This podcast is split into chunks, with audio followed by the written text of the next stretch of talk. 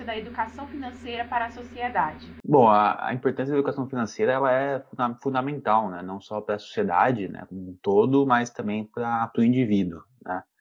É, muitas vezes, né, questões básicas né, de, é, de gastar né, é, menos né, do que você ganha, é, muitas vezes isso não é um conceito que está claro né, para a maioria dos, dos brasileiros. Né? Em um momento em que você tem muito crédito na economia, essas famílias elas tendem a se endividar muito. Né?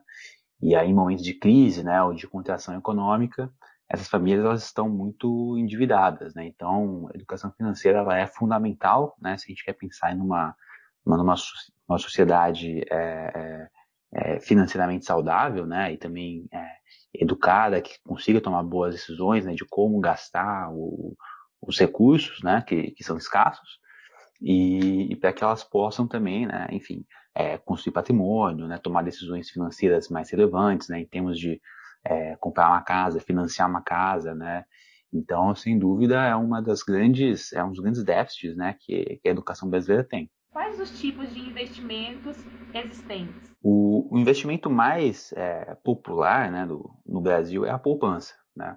É, e existe, só que, só que existem diversas outras opções, né, tão seguras quanto ou até mais arrojadas, né, dependendo do perfil do, de cada cliente e do objetivo dessa pessoa. Né?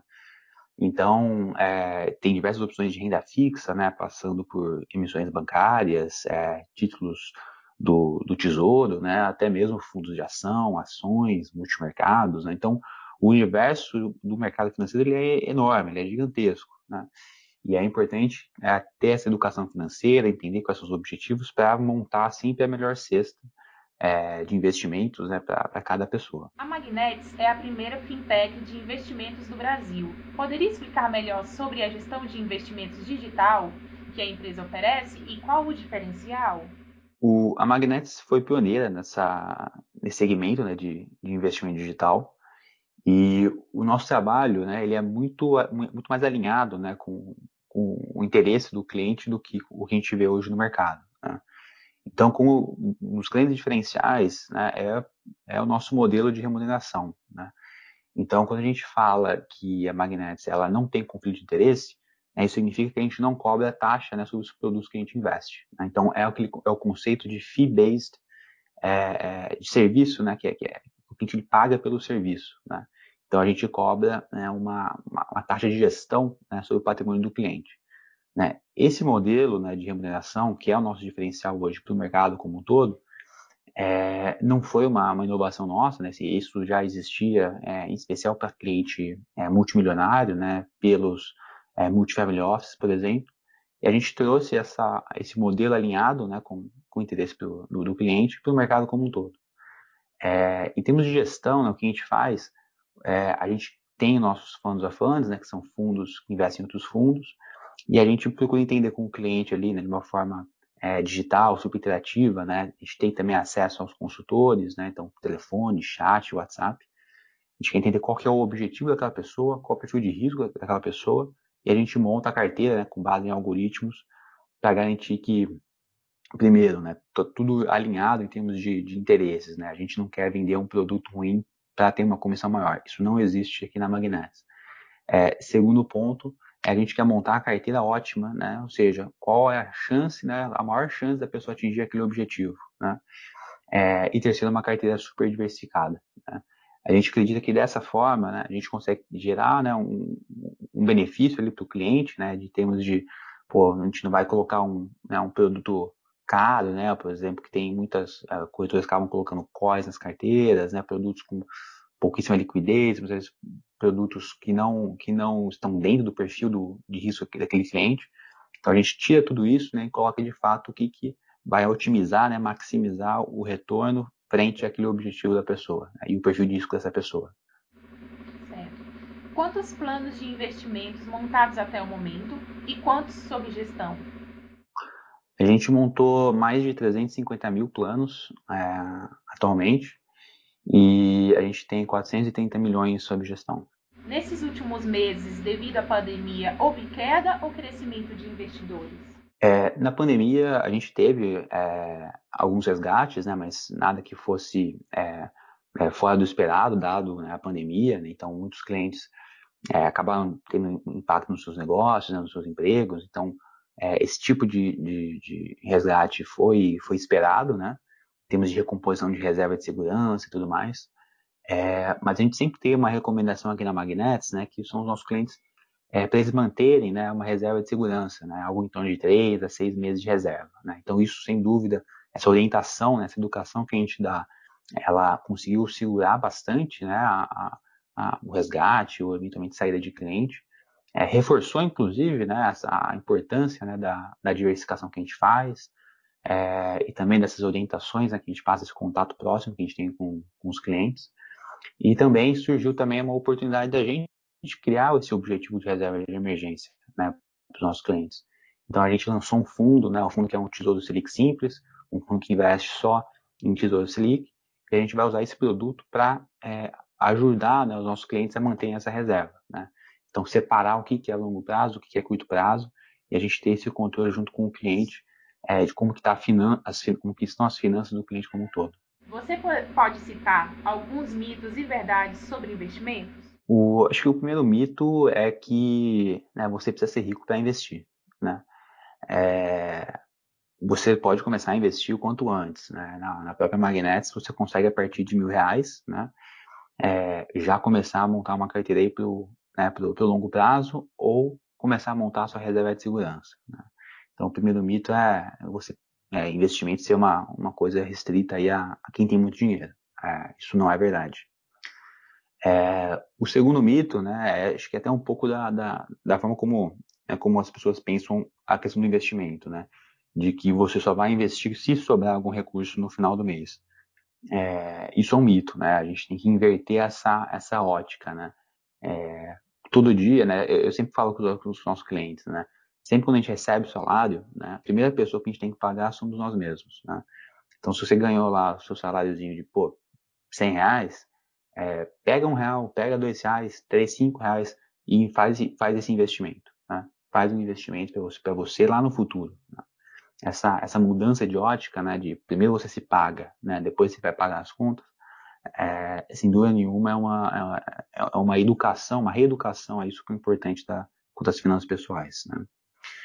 É, quanto às verdades, né, um, um, outro ponto aqui que eu acho que é super relevante é que é a questão da, da diversificação, né. O, a diversificação é o último almoço grátis, né, então é, ninguém sabe né, qual que vai ser a próxima ação que vai, sub, vai subir, enfim, 100, 200, 300, 500%. Isso ninguém sabe.